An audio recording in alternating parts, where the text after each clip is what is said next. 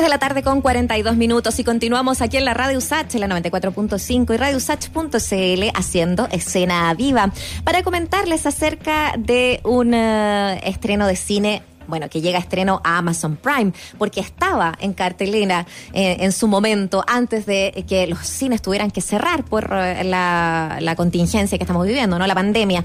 Eh, se trata de Pacto de Fuga, esta película que nos muestra lo que en su momento se llamó la Operación Éxito, ¿no? Esta este fuga de 49 presos políticos, donde un grupo de 49 presos políticos en la, en la década del 90, o sea, partiendo también ahí el 90, eh, nos eh, eh, mostraba también esta, este plan, esta idea. Bueno, todo ello fue lo que invitó también a David Albala, su director, para poder hacer este trabajo que ahora está seleccionado para Shanghái. Bueno, con ese contexto para conversar esta tarde, David, te saludamos, bienvenido, un gusto que estés acá con Escena Viva.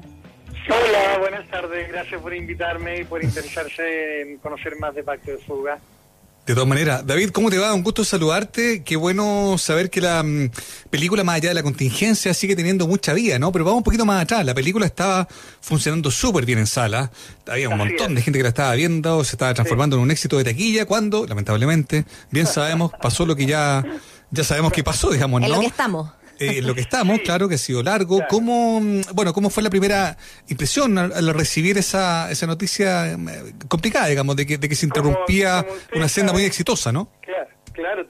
como ustedes saben, tuvimos que enfrentar dos contingencias. Primero, la postergación del estreno original, que era el 23 de, 24 de octubre del año pasado. y vino el estallido social y tuvimos que esperar tres meses, lo cual sincrónicamente nos llevó a estrenar justo en el mes que se cumplían los 30 años de la fuga. Y, la película empezó a tener un, muy buen funcionamiento con el público. Eh, de hecho, nos convertimos a la fecha en la película chilena más vista de los últimos dos años. No sabemos si vamos a seguir siendo la, película chilena más vista de los últimos dos años con lo que queda de los estrenos que se puedan hacer durante el año que corre. Y efectivamente salimos de cartelera dos semanas antes de lo previsto, porque pensábamos estar hasta el 1 de abril o un poco más, eh, en principio, pero salimos el 18 de marzo por, el, por, la pandemia y por, por el decreto que se hizo de parte del gobierno para cerrar todas las salas de cine y, bueno, muchos locales comerciales. Y en ese sentido, evidentemente, nos vimos afectados con la exhibición y la posibilidad de que más público concurriera a verla. Oye, eso me, llama mucho la, atención porque llevaba 230 mil espectadores en, en, el tiempo que estuvo en cartelera.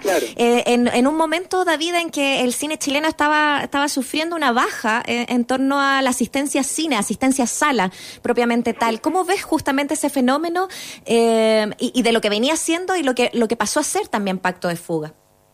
Primero, es una realidad más que un fenómeno de que los chilenos no prefieran eh, ver películas chilenas, porque el, el, el, chileno asiste mucho al cine. De hecho, el año pasado íbamos a superar los 30 millones de espectadores. Antes del estallido social se proyectaba superar más de 30 millones de tickets. Con eso eh, te lo digo. Y efectivamente esos 30 millones no, no es que vayan a ver películas chilenas en su mayoría, más bien en su, minoría, en su minoría asisten a ver películas chilenas. Y Pacto Fuga le estaba yendo muy bien estaba funcionando muy bien con la audiencia, la historia es muy atractiva, muy intensa la película y por lo tanto había atraído a mucho público de distintas edades, mucha gente que nos, que nos escribía eh, por WhatsApp o por mensaje directo en Twitter, qué sé yo, eh, que decían que la habían visto dos o tres veces incluso. Y, y, eso es muy bueno porque la película estaba de alguna manera cautivando eh, a un público eh, amplio, no voy a decir gigante porque no lo es. Eh, la taquilla más grande la tiene Stefan versus Kramer. Claro. Sí. que es la película más vista con más de 2 millones de espectadores. Pero está funcionando muy bien en el verano, que, que, que son meses en donde el público chileno asiste mucho a salas. David, pero estaba pensando que, muy probablemente, claro, el tema de las manifestaciones, de las movilizaciones sociales de Chile desde octubre en adelante, si bien es cierto, claro, invitaron a postergar el estreno de la película, de algún modo, yo no sé si tú lo viste de la misma manera, cuando la película finalmente se estrenó, eh, también había un escenario político, social, que, hizo que existiera quizá una, una, sensación especial con esta historia que se estaba contando en Pacto de Fuga. Y probablemente eso también la, le, ayudó, por así decirlo, ¿no? ¿Tú, ¿Tú lo leíste de la misma manera? Lo leímos de la misma manera, por, eso puedo decir que, creemos que así es, porque efectivamente muchos de los temas que aborda la película que tienen que ver con la libertad o con el cuestionamiento de nuestro modelo y funcionamiento de democracia eran cosas que se hablaban en la calle después del estallido social y que hablaban nuestros personajes en la película. Asimismo, mm. mucho del soundtrack que está que estaba dentro de la película antes del estallido social comienza a sonar en la calle de en, noviembre y diciembre, haciendo de alguna manera sincrónicamente de que nuestro soundtrack también participara de muchas manifestaciones post estallido social. Y en ese, o durante el estallido social. Y en ese sentido sí la película de alguna manera eh, hace eco de muchos temas que se abordan en eh, la calle que la gente discute y vuelve a hablar siendo que se arrastraban de hace 30 años porque la, la película habla un, de un hecho que ocurrió entre el año 88 y principios de los años 90 Oye, me, me, parece notable como la, sincronía que generas tú, ¿no? Bueno, tú eh, eh, partiste también desde el periodismo eh, y, y, hacer esta, este vínculo del periodismo y, el cine, ¿no? Eh, por, porque recuerdo lo, lo, lo, impactante que fue como en reportajes, no sé, pues como informe especial, esta fuga, eh, que es una tremenda fuga como historia. Pasemos un poquito a cómo fuiste tratándola también desde, la película, desde lo cinematográfico, desde, de, desde la, creación y dirección con los, los actores, los personajes. Eh, cuéntanos cómo, cómo fue para ti también esa experiencia. Tal como tú mencionas, efectivamente, la, la historia que aborda la película es, la, es el hecho de una fuga excepcional porque no, no tiene precedente en otras partes del mundo. Tú, eh, efectivamente podríamos buscar fugas extraordinarias alrededor del mundo, pero en ninguna de ellas los presos que perpetran este, esta, este escape esconden 55 toneladas de tierra dentro del penal durante 18 meses sin ser descubierto. Entonces, ese hecho era excepcional, pero a la vez la película tenía temas transversales. Que, que pueden entenderse en cualquier latitud, en cualquier idiosincrasia de cualquier país, que es la búsqueda de la libertad por tus propios medios. Mm. Eh, el cuestionamiento de, de, un estado de excepción en donde había una dictadura represiva que se había arrastrado por 17 años y por lo tanto cómo un espectador se identifica o, o, puede interpretar ese hecho a través de los personajes que lo vivieron directamente. Y eso efectivamente se puede entender en cualquier parte del mundo, no solo en Chile. Evidentemente que la fuga es chilena y, y sus autores son chilenos, sus, sus protagonistas son presos políticos chilenos, que evidentemente de alguna manera se pueden identificar y generar universalidad en en, la interpretación del hecho eh, a través de temas como son la búsqueda de la libertad, el sentido de la vida y realizar una fuga ingenierilmente excepcional.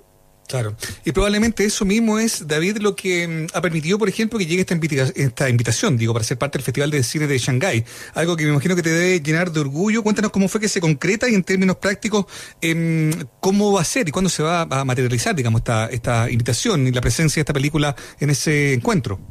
La película ya está siendo exhibida en el Festival de Shanghái, porque bueno. el festival comenzó el 25 de julio Perfecto. y se prolonga hasta el 2 de agosto.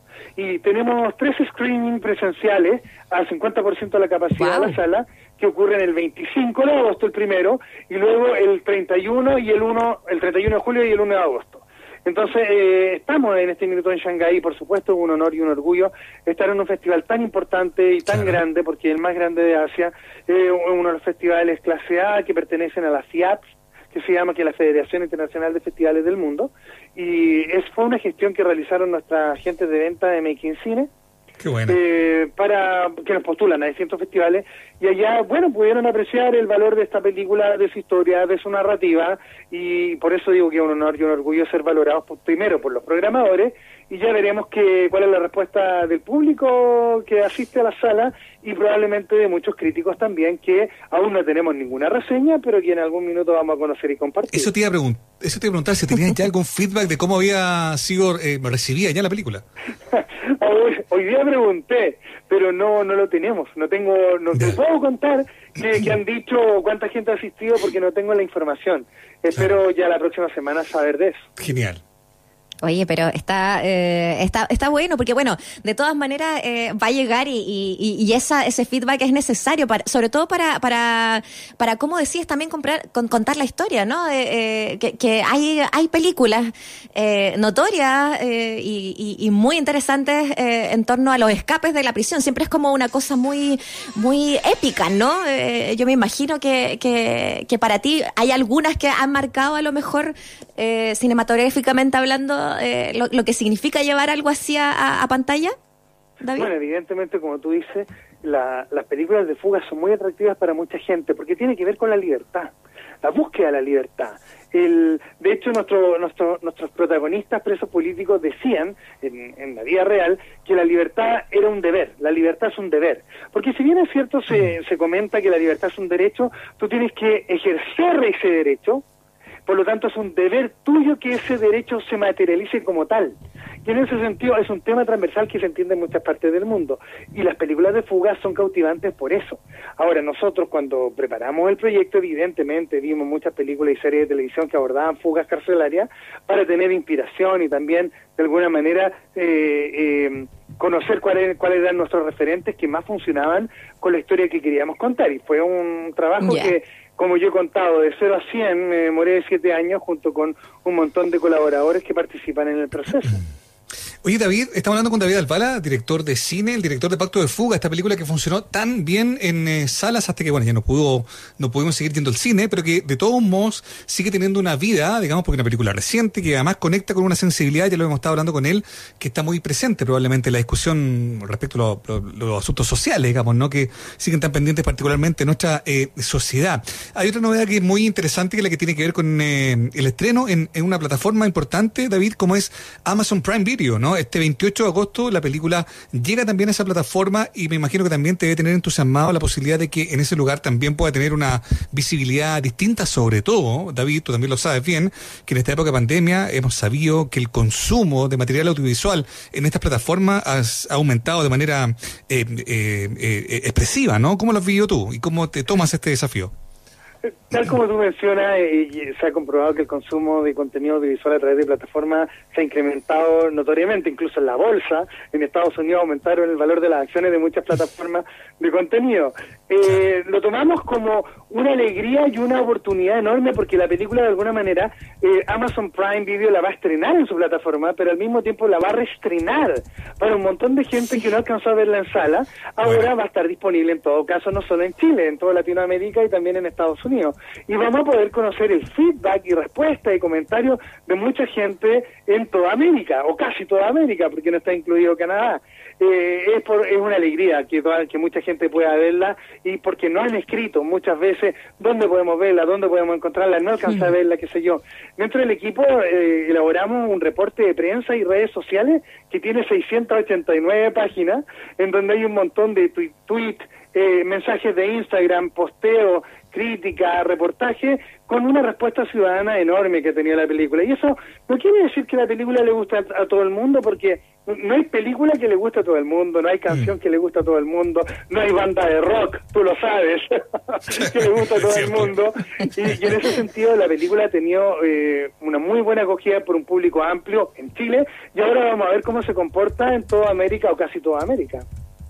Sí, no, esto, esto se viene para grande, esto se viene para, para quedarse también, así como estaba en la cartelera. David Albala nos está acompañando en escena viva y bueno, llega, como decíamos, este próximo 28 de agosto, fines del próximo mes, a Amazon Prime Video, así que la película tiene, me imagino, mucha vida más todavía. El, el circuito de festivales, me imagino, David, no se ha, no se ha acabado aún, ¿no? No, no ha terminado. El, el el circuito de festivales ha sido fuertemente golpeado por la pandemia, como ustedes saben. O sea, no se realizó Claro. el, festival de, el Festival de Cannes y muchos otros se han cancelado, eh, otros han ocurrido en forma online.